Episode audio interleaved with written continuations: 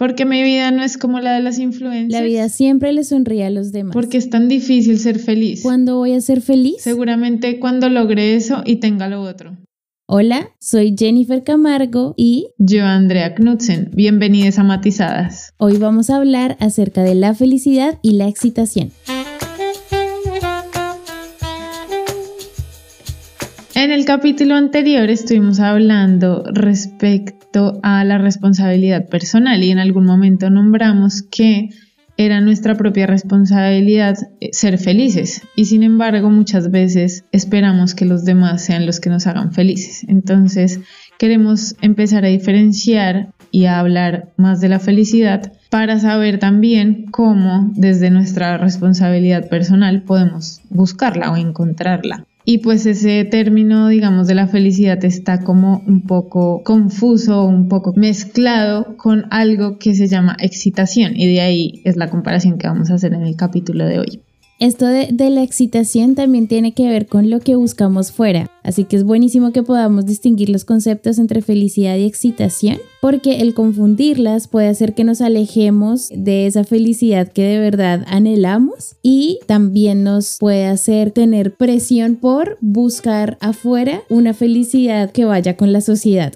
Sí, ahí eh, desde mi experiencia en publicidad, el marketing se ha encargado también de contarnos lo que es la felicidad y ahí entre comillas. Y entonces también dentro de lo que se nos muestra en la comunicación, lo que vemos cuando vamos caminando por cualquier ciudad, en cualquier calle, es como esos anhelos que hacen la felicidad, de nuevo en comillas. Y entonces nos genera también como lo que, lo que dice Jen de la presión de tengo que lograr esto, tengo que tener aquello para poder ser feliz. Y ahí es como una carrera continua por esa búsqueda de lograr lo que vemos que se logra en la sociedad, lo que creemos que los demás también están logrando. Y como que de alguna manera la felicidad se vuelve algo del futuro y no del hoy, y no del ya, no del presente. Tal cual. Y bueno, y además, aparte de la publicidad, sumémosle ahora pues todas las redes sociales en donde te están bombardeando 24/7 con cosas que deberías tener, cosas que deberías hacer, cómo deberías verte, qué deberías estar haciendo, trabajando, en, en fin, qué deberías estudiar y todo esto.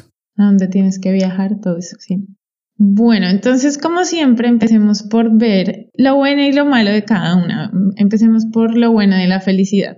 En la felicidad, lo bueno pareciera como obvio que tiene de malo la felicidad, pero eh, igual pues queremos poner así como un poco de claridad en esto. Entonces, lo primero y como más científico diría yo es que tiene un, un impacto a nivel corporal sea, una persona que experimenta la felicidad constantemente es una persona que, pues es, eso, digamos, como esos químicos que genera la emoción, ayudan a la salud física, ayudan a la salud mental y emocional. Y además, pues desde la felicidad puedo tener a la mano otras emociones, como puede ser el entusiasmo, las ganas de hacer cosas, la compasión por otros, que es como poder empatizar con el dolor de, los otros, no desde un lugar de superioridad, sino desde un lugar de lo siento contigo porque mm, también me podría pasar a mí y te entiendo desde ahí. Y la confianza, si estamos experimentando felicidad, lo más probable es que en las relaciones con los demás también nos sintamos confiados.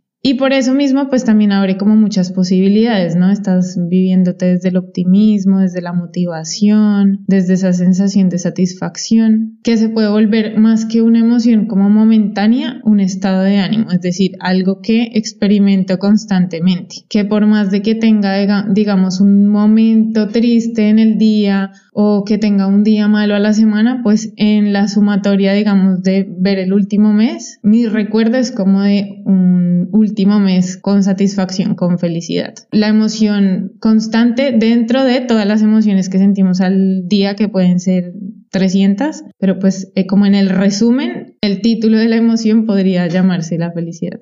Y con eso que dices, ahí aparece como esto de poder sostenerla en el largo plazo, es decir, es algo que pasa continuamente todos los días, que me acompaña y que no se ve teñido por otras cosas, es más bien como está y pueden pasar otras cosas a mi alrededor que tal vez me saquen de ahí, pero yo vuelvo a ese lugar. Además de eso también la felicidad tiene algo precioso y es que nos conecta mucho con la gratitud, porque nos sentimos así como, ay, qué bueno que me está pasando esto a mí, gracias universo o a quien le agradezcan y te trae esa sensación de gratitud con la vida que estás recibiendo muchos regalos. Y cuando eso pasa, estamos viviendo el presente, ser conscientes de que estamos recibiendo algo en este momento en específico y agradecemos por recibirlo. Y otra cosa que me parece muy linda es que viene desde un lugar que no tiene que ver con la comparación. Sí, y con lo que dices también me, me viene como el tema del disfrute. Desde la felicidad tenemos la capacidad de disfrutar y el disfrute tiene mucho que ver con el hoy, el presente. Y entonces ese disfrute nos permite agradecer las cosas que tenemos o que experimentamos o que vivimos o que vemos, no desde un lugar de que tiene que ser como la cosa súper genial o súper grande o súper costosa, sino también los detalles, como esas cosas inesperadas, no sé, el pajarito en la ventana, la flor que le salía a la matera, no tenía, pero esas cosas que de hecho no tienen que costar nada para que las podamos agradecer. Y ahora, lo malo, que estarán pensando como la felicidad tiene algo malo, pero si todo el mundo la busca, pero sí. Y en sí no es que la felicidad sea mala, sino que la hemos interpretado mal. Creo que es más por ese lado. La hemos interpretado justamente como les decía, con el poder medir qué tanto tengo comparado con qué tanto soy comparado con algo externo. Entonces, entre más tengo, más feliz soy. Hay gente que dice como el dinero compra la felicidad, el demostrar mil vainas. Se ha creado como una dinámica en, en la que si yo no muestro y demuestro que soy feliz, tal vez no soy feliz. Entonces tengo que sacarlo, mostrárselo a los demás. Me haces pensar, por ejemplo, eh, yo tengo que mostrar todo el tiempo en redes sociales fotos con mi novio, haciendo mil cosas, comiendo, viajando, en fin, bailando y mostrando que somos supremamente felices para que la gente me crea que soy feliz con mi novio. Es un poco extraño porque parece ser que lo que hacemos es buscar la felicidad para demostrarla afuera, no para sentirla realmente. Sí, y se vuelve en ese ejercicio también externo, o sea, no quiero que se escuche a que si alguien muestra su felicidad, no, o sea, sea solamente fachada, puede que no, no es una regla, digamos, pero sí que se vuelve en la rutina algo así. Y lo veo sobre todo cuando las personas cambian, ya no tienen esa pareja o ya no tienen ciertos lujos que antes mostraban ahí. Entonces llega el momento como, ups, y ahora cómo sostengo la felicidad que, que mostraba antes, que puede que antes era genuina, pero en algún punto ya no está y entonces se vuelve ahí como un conflicto. Y en ese sentido también se alinea con el tema de casi que si yo no muestro eso, pareciera que estoy fracasando. Uy, sí. La felicidad se vuelve el contrario o, o digamos la salvación para, para no verme fracasada, para no sentirme fracasada, porque si yo veo a todas mis amigas en la playa de vacaciones o si veo a todos, eh, no sé, en LinkedIn, en sus eh, ascensos o ese tipo de cosas, y yo no lo tengo, entonces me empieza a generar una sensación de incapacidad, de insuficiencia, y al final es como una interpretación de fracaso por no poder mostrar esa felicidad afuera. Y trae una insatisfacción horrible y una sensación de fracaso tal cual como lo nombras, porque puede ser incluso que ni siquiera sea tu meta, o sea, puede ser que tú ves la meta de alguien más que la cumplió y eso ya te hace sentir fracasado, aun cuando esa meta es ni siquiera es algo que tú tienes planeado para tu vida. Hay otra cosa con todo eso que estamos hablando y es que hemos creído y hemos interpretado que la felicidad tiene que ser lineal. Queremos contarles aquí, por ejemplo, que se define como la ausencia de inconvenientes. Y a mí me parece una creencia bien inocente creer que la vida no va a tener inconvenientes.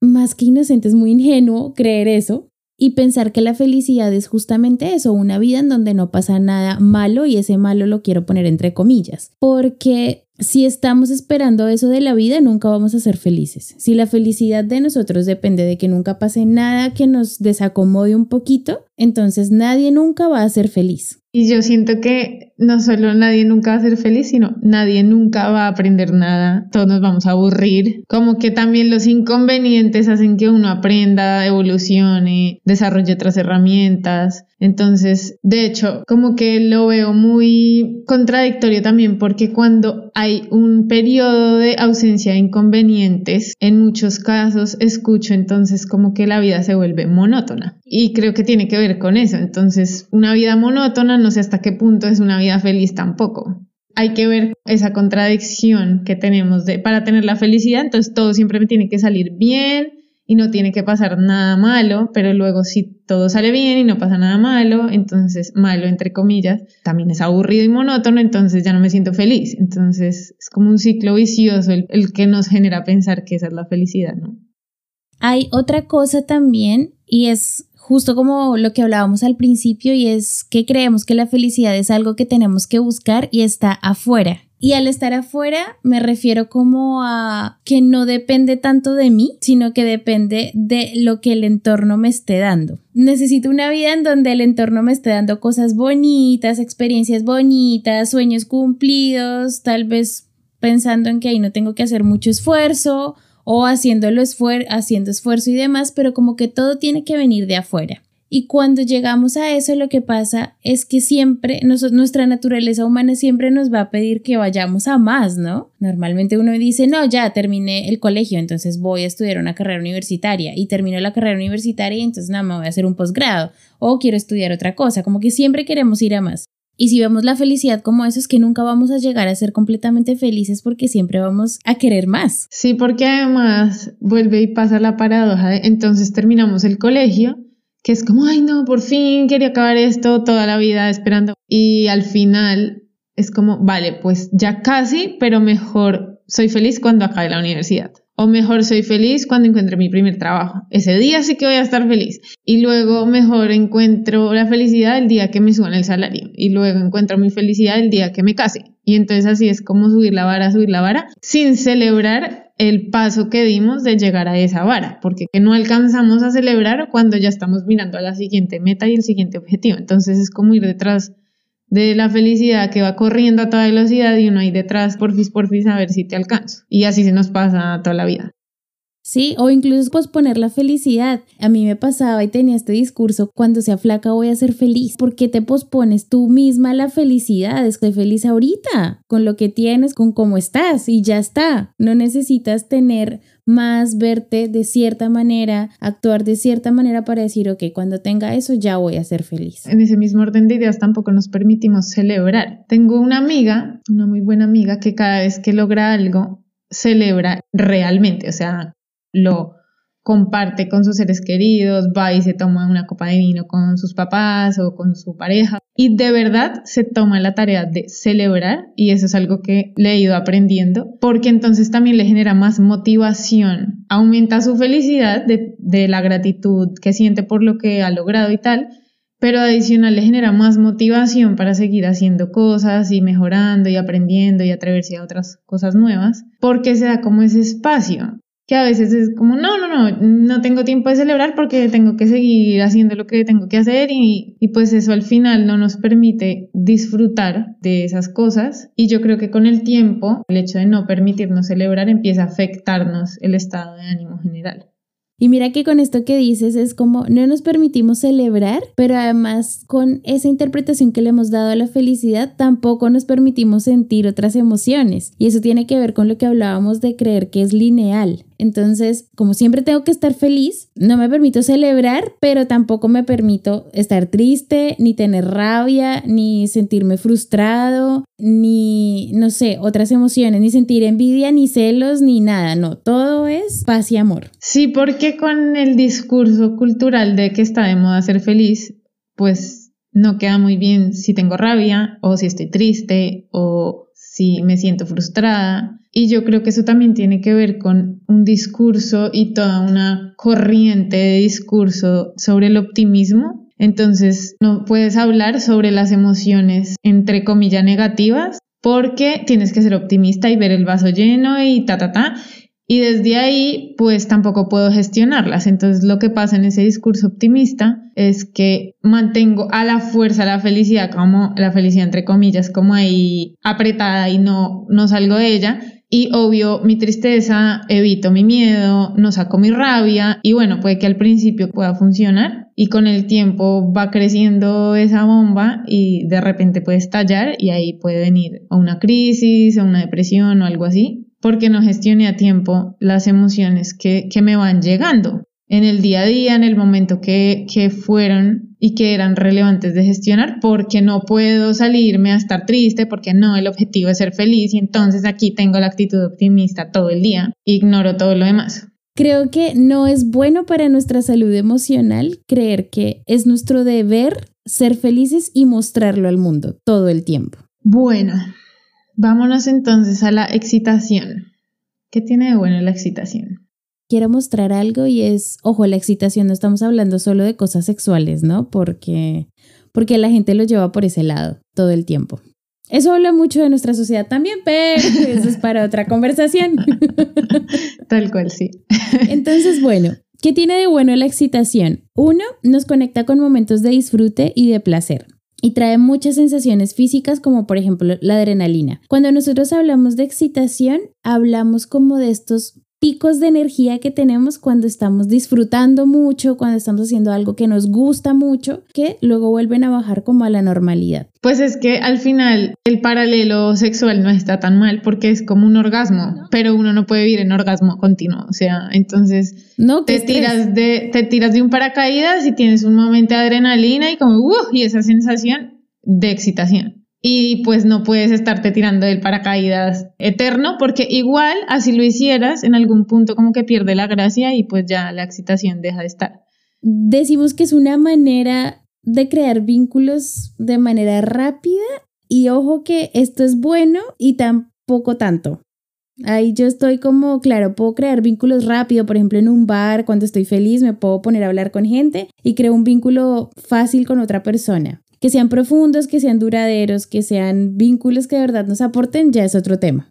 Digamos que una buena manera de romper el hielo. Sí, dejémoslo ahí. Primer acercamiento, ok, check, funciona. Nos conecta con el corto plazo y nos trae la liviandad. Aquí queremos poner un poquito en contexto esta, esta, palabra liviandad porque nosotras la utilizamos mucho, en el coaching se utiliza un montón, como de, ay, trae la liviandad, sé liviano, y puede sonar raro. La liviandad es quitarle peso a las cosas, entonces bueno, ustedes nos van a escuchar harto decir como no, trae la liviandad, sé más liviano, en fin, para que sepan de una vez que esa la van a escuchar harto. Pero volviendo al tema, nos conecta mucho con esa sensación de, ay, soltar, ser livianitos, tanta seriedad, y nos conecta con el corto plazo porque nos pone mucho vivir ahí en el presente también. Me estoy disfrutando esto y no pienso ni siquiera en el minuto que sigue, sino que estoy ahí. Dicho coloquialmente, el que me importismo. Tal cual. Así. Otra cosa es que nos ayuda a satisfacer la necesidad de curiosidad. Nos impulsa, de hecho, no sé si la curiosidad, la excitación o la excitación la curiosidad, en qué orden, pero pues al final está muy conectado con la curiosidad y por lo tanto pues se vuelve un motor para probar cosas nuevas y nos permite también, dada la liviandad que genera, volverla una válvula de escape, que puede ser para ciertos momentos un buen lugar, como si se hace de manera consciente, es decir, si digo, ok, no estoy para analizar, profundizar, sostener esto, Sí, no quiero una válvula de escape para sentirme un rato mejor y ya después lidio con lo que hay que lidiar. Eso es lo bueno de la excitación. Ahora, vamos con lo malo. Pues lo malo es que nos hace vivir tan en el presente que a veces nos impide cuidar al futuro. Nos genera tal recompensa inmediata que incluso se puede volver adictivo. Y pues aquí podríamos hablar de drogas, podríamos hablar de relaciones tóxicas, podríamos hablar de muchas cosas. Eh, incluso me atrevería a decir que algunos deportes tienen de eso. Y entonces, desde ahí, a veces podemos ser muy responsables, porque estamos tan en el presente, tan disfrutando el momento, que en ese que me importismo no me importa afectar el mañana ni el futuro. Por ejemplo, vamos a beber algo, a tomarnos algo y no me importa si tengo que trabajar mañana, si tengo que llegar temprano al trabajo porque tengo una reunión o lo que sea, es como me mando y, y ya está. Y claro, eso no nos cuida mucho ni hace que cuidemos las promesas que hacemos todo el tiempo. Sí, y probablemente las relaciones, bueno, etcétera. Y sumado a eso, hay algo que no es tan bueno de la excitación y es que nos trae subidones de energía impresionantes, pero también nos trae unos bajones fuertes. Sí, por eso es el aumento de la dosis, la borrachera más larga, la relación más tóxica cada vez, o sea, es como esa necesidad de llevarlo más allá para poder lograr un nivel superior o incluso ni siquiera superior, mantener el nivel en el que está. Si siempre hacemos lo mismo, eso que hacemos va a empezar a decrecer en excitación. Entonces la primera vez me puede generar tremenda sensación y ya la segunda me parece más normal y la tercera aún más normal. Entonces como que le tengo que subir el nivel de complejidad y extremarla para lograr el mismo resultado que la vez anterior. Contrario a la felicidad que nos conecta con la gratitud, la excitación siempre nos va a conectar con la insuficiencia en ciertos momentos porque vamos a necesitar más. Cada vez, por ejemplo, tengo que ir a comprarme más ropa porque no tengo y puedes tener el closet lleno de ropa y es como no tengo ropa, tengo que ir a comprar más, más, más, más, salir a la nueva colección, más, más, más, más, más, más. Estaba justo pensando en lo de la ropa. Y eso te hace dependiente de la sensación física. Es, es, algo que no podemos negar que la excitación nos genera una sensación en el cuerpo que se siente bastante bien. Volvemos al ejemplo de la ropa. Si yo, no sé, peleo con mi novio y me voy a comprar ropa, hoy obviamente se siente rico ahí poder estrenar algo y comprarme algo, pero es una sensación física que no cubre el resto. Y momentánea, dura lo que dura la apuesta y estuvo. Y eso incluye que obviamente los problemas de tu novio o con tu novio no se solucionan yendo a comprar ropa. No, o sea, para fui, nada. compré la, fui, compré la ropa, me la estrené, uh, subidón, y luego el problema sigue ahí y no avanzó lo más mínimo. Entonces, de alguna manera lo estoy evadiendo y pues lo puedo esconder y pasa lo mismo de lo, de lo que dije antes lo escondes, lo escondes y entonces vas y compras más ropa, al otro día sales a comer, al otro día te vas y te cortas el pelo, pero el problema con tu novio sigue ahí y eventualmente va a estallar. Y si lo ponemos, por ejemplo, es como si nos cayéramos, nos rompemos un hueso, pero como es interno no se nota mucho y solo nos vemos el raspón y nos ponemos una, una curita, una bandita y decimos, bueno, ya. A ver, te fracturaste. Ve y de verdad busca la solución que es y no la tapes con una bandita, una curita.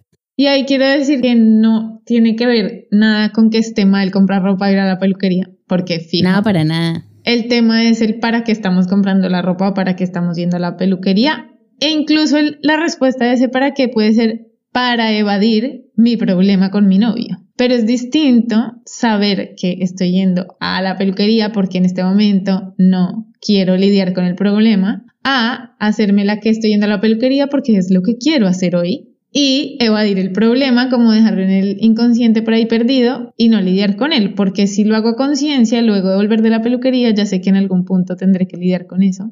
Pero si lo hago inconsciente, pues la sensación de como de subidón y de bajón es peor porque es como no, pero si fui a la peluquería porque no me siento mejor y pues todos sabemos en el fondo que es porque no he lidiado con el problema. O que haga que tú sigas, no sé, manteniendo una relación que no quieres con tu novio o que no soluciones el problema porque, ah, bueno, ya utilicé mi válvula de escape y ya. Entonces ahí está buenísimo porque tal cual como dices es, sí, utilicemos esas cosas como válvulas de escape no está mal, pero seamos sinceros de para qué la estamos utilizando y desde qué lugar. Yo prefiero decir como, mira, me voy a sentar todo el día a ver Netflix porque de verdad no puedo lidiar con mi vida hoy y ya mañana veré qué hago. Y ahí está bien, hazlo, pero no es como que lo hagas inconscientemente porque eso se va a volver como, bueno, hoy se sintió bien y no me estoy haciendo cargo, entonces mañana voy a hacer lo mismo y así me la paso dos años. O mmm, llevándola a lo que estábamos hablando antes de la felicidad, veo Netflix todo el día, no lidio con mi situación y al otro día me levanto en plan negacionismo porque soy optimista y todo en la vida está bien y no me hago cargo del chicharro. Exactamente.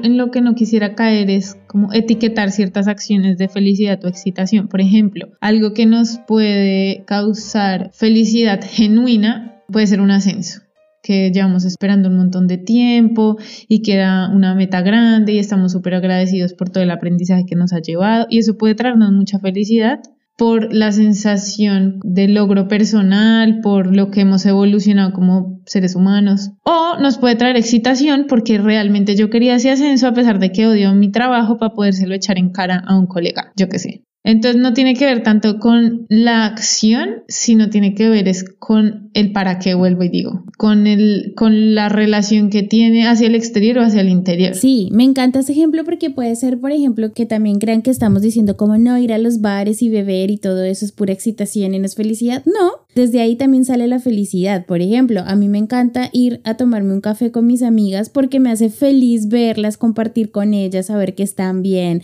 hablar, reírnos, ponernos la vida un poquito más liviana. Eso es felicidad genuina. Pero si yo ahora estoy buscando, necesito que cada vez que no sepa lidiar con algo, voy a ir a buscar a mis amigas para tomarme una cerveza, ahí ya no sé qué tan bueno esté siendo.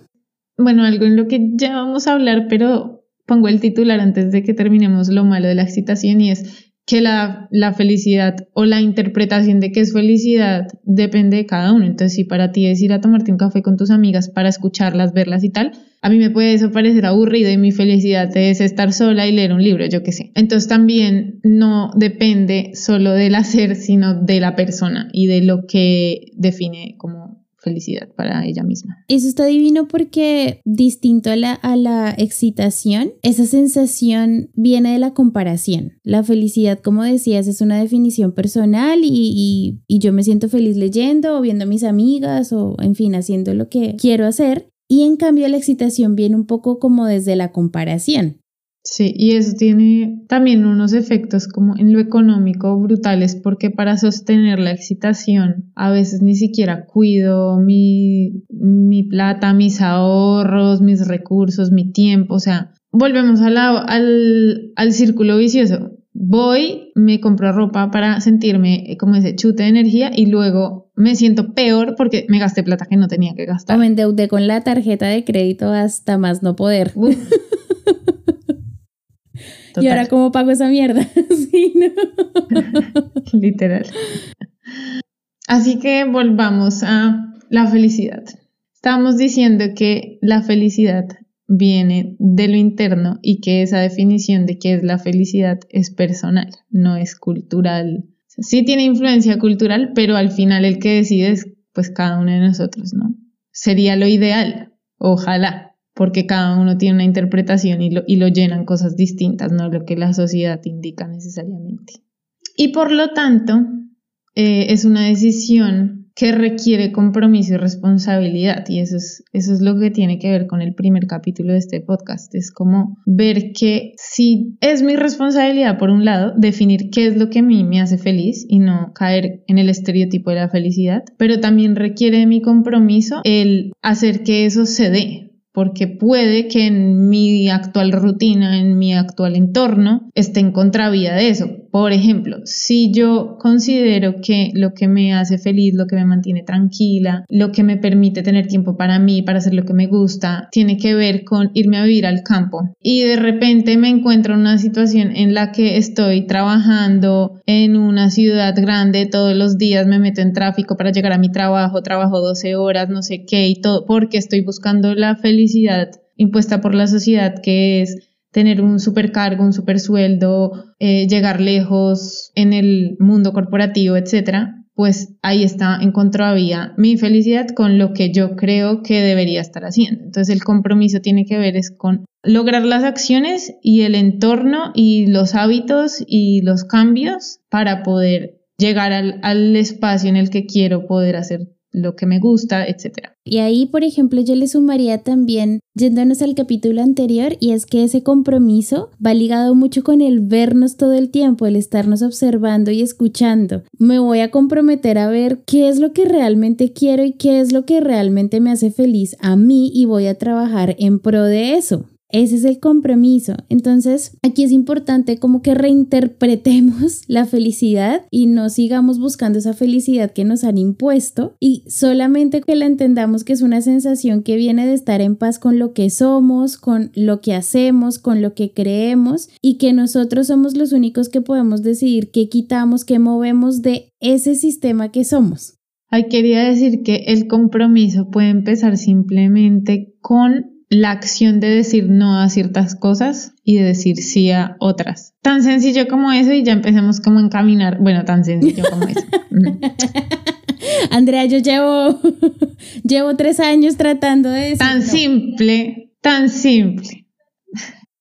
No, no, tan, simple como eso, que no es sencillo, pero tan simple como eso, pues puede empezar por ahí. Y desde ahí hay algo que es muy importante que ya hemos mencionado y es que la felicidad puede convivir con otras emociones. Y a esto me refiero, por ejemplo, si un día tengo tristeza porque me pasó algo, la felicidad también tiene que ver, o el, o el sostener la felicidad también tiene que ver con poder atajar esa tristeza a tiempo y gestionarla. Entonces, también tiene que ver con dar ese permiso de llorar, de hablar con alguien, de ver por qué estoy triste, de profundizar ahí un poquito en la tristeza, porque si la puedo gestionar en el momento indicado, también va a tener un proceso más corto, no se me va a quedar pegada o atascada por ahí y entonces la voy a trascender más rápido, con lo cual puedo volver a mi estado de ánimo, de felicidad, con fluidez. Hay otra cosa que queremos sumarle al concepto de felicidad y tiene que ver con escucharnos y hacernos caso a nosotros. Y eso suena raro porque a nosotros parece ser que escuchamos harto el entorno, eso viene un poco de la excitación, como de dejarnos llevar por las exigencias externas, por lo que nos dicen que tenemos que ser y no cuestionamos eso. A eso sí le ponemos un montón de oído. Y la felicidad se trata justamente de lo contrario, y es escucharnos a nosotros y hacernos caso, así como le hacemos caso al entorno y nos estamos matando 12 horas trabajando porque se supone que la felicidad es tener el supercargo, porque no me escucho y digo, parece ser que mi felicidad es irme a vivir al campo. O al revés. O al revés. Si la consigna de mi cultura es lo que hay que hacer es quedarse en el campo, pero yo quiero ir a tener un supercargo, pues también. También. Exacto, pero es escucharnos y aprender a cuestionar esas exigencias y saber que no nos que no son para nosotros. Es decir, están, pero es mi decisión si yo me quiero meter ahí o no. Bueno, conclusiones.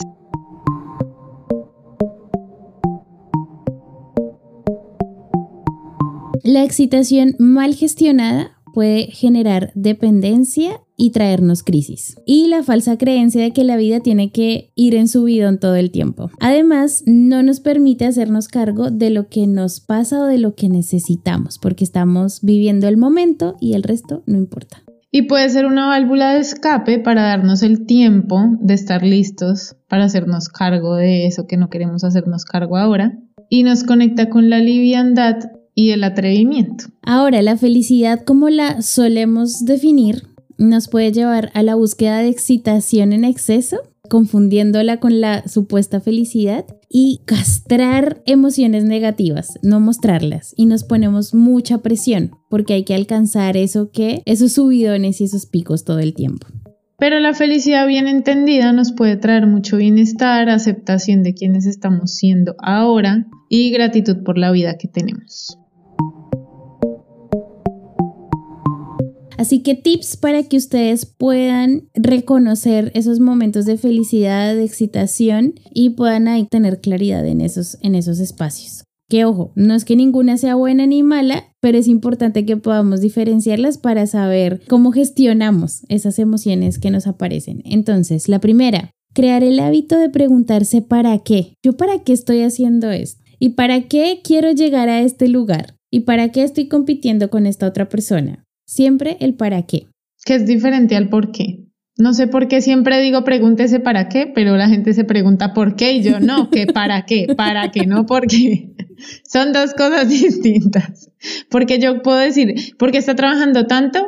¿Por qué? Porque es mi trabajo, es lo que quiero hacer, es mi obligación, pero puede que el para qué es para demostrar que valgo. Y las dos respuestas son cosas totalmente diferentes. Segundo tip, sinceridad con nosotros mismos todo el tiempo y saber en qué momento estamos utilizando la excitación como curita y que se puede, pero hagámoslo desde un lugar consciente. Ahí es importante el tercer consejo que es dejar de juzgarnos por lo que sentimos, porque a veces usamos la curita para tapar eso que no queremos aceptar, ya sea de la situación, de nosotros mismos, pero muchas veces también de la emoción que tenemos. Y no está mal tener miedo, no está mal tener rabia, no está mal estar frustrado, no está mal estar triste, nada de eso está mal. O sea, si estuviera mal, por diseño, el humano no tendría eso probablemente. Si existen es porque nos sirven de algo todas las emociones. Probablemente en algunos capítulos hablaremos de eso. El punto es dejar de juzgarnos. No me hace menos estar brava, no me hace menos estar triste, no me hace más tonta. Simplemente lo sentimos y ya. Y nos sirve más verlo desde esa perspectiva porque desde ahí lo podemos gestionar. Total, con eso que dices es acepta, acepta que eso llega, que esas sensaciones, esas emociones llegan, entender que cuando llegan no van a durar para siempre y ahí ya incluso el poder aceptar que llegan y entender que no duran para siempre ayuda a que las gestionemos un poquito mejor. Y el siguiente tip sería que dejemos de compararnos. Y esto es algo complicado. Suena fácil, pero no. Creo que el espacio de compararnos con nuestro yo de ayer puede llevar a aprendizajes, el espacio de compararnos con otros para poder aprender cosas abre la posibilidad de aprendizajes, pero no como desde esa comparación que me impide sentirme a gusto conmigo misma, conmigo misma, conmigo misma, o desde esa comparación que me genera tanta presión. Hay que buscar esa comparación que nos permita aprender y a la vez sentir que somos suficientes, como ese balance. Como que no nos comparemos desde el valor. ¿Y a qué me refiero con esto? Yo me comparo con alguien pensando que valgo menos que esa persona o me comparo con alguien pensando que valgo más que esa persona. El valor no nos lo da eso porque cada quien es un mundo aparte. Y hay otra ahí que, bueno, eso nos da como para otros cinco capítulos, pero eh, estaba escuchando, de hecho, otro podcast en el que hablaban de, no, pero es que si uno no se compara, pues la teoría, o sea, están criticando, digamos, o cuestionando eso, es de si uno no se compara, entonces es, no mejora y es conformista. Y decía el del podcast como, no conozco a nadie, a nadie, que por quererse a sí mismo y no darse palo y no compararse de la manera negativa como tú lo explicaste, sea peor persona y no haga nada más y se quede ahí como de, bueno, eso es todo lo que tengo que hacer. Al contrario, cuanto más nos valoramos y cuanto más sabemos de lo que somos capaces y, lo vemos como desde ese lado de satisfacción personal, más nos motivamos a hacer otras cosas de las que de pronto antes no seríamos capaces por el miedo de no lograrlo, de no ser suficiente. Entonces él decía como, es que es muy raro pensar que por uno estar satisfecho con uno mismo, se va a quedar ahí como, ah, no, pues ya no voy a hacer nada más. No, pues ¿quién? O sea, una persona que se sienta genial y sufre, sufre tanto de sentirse tan genial que se queda ahí para siempre. Sí, es genuino, claro. Sí, no, además es como que siento que esa teoría lo que está diciendo es busca las motivaciones erróneas para moverte no, hay motivaciones que sí sirven para que nos movamos y vienen justamente de eso, de querernos, de escucharnos y demás. Y ahí viene el otro tip. Y es que si nosotros nos dejamos de comparar y de escuchar tanto afuera, nos podemos dar espacios para conocernos y reconocer en qué creemos, qué queremos, quiénes estamos siendo, en fin. Pero para eso tenemos que dejar de poner tanto foco afuera. Así que bueno, terminamos por hoy el segundo capítulo de Matizadas. Sí, eh, recuerden que los tips se los dejamos en el link que queda en el capítulo, que no sé cuál es exactamente, pero ahí pueden ir a ver los tips para que no los tengan que copiar. Bueno, entonces nos vemos pronto. Gracias por escuchar. Bye. Adiós. Hay varias formas de apoyar este proyecto. Compártelo Dale like y habla con Andrea y Jennifer dejándonos un audio en anchor.fm barra matizadas. Allí puedes contarnos tus dudas, sugerencias, historias o propuestas de temas a conversar. Suscríbete en anchor.fm, Spotify, Pocket Casts, iBox, Google Podcast o Apple Podcast. Recuerden nuestras redes. Nos pueden encontrar en Instagram como arroba desencontrarme y arroba empieza por mí guion bajo. Matizadas es una creación de Jennifer Camargo y Andrea Knudsen. Música original, John Martínez. Locución, Víctor J. García. Realización en Madrid, España.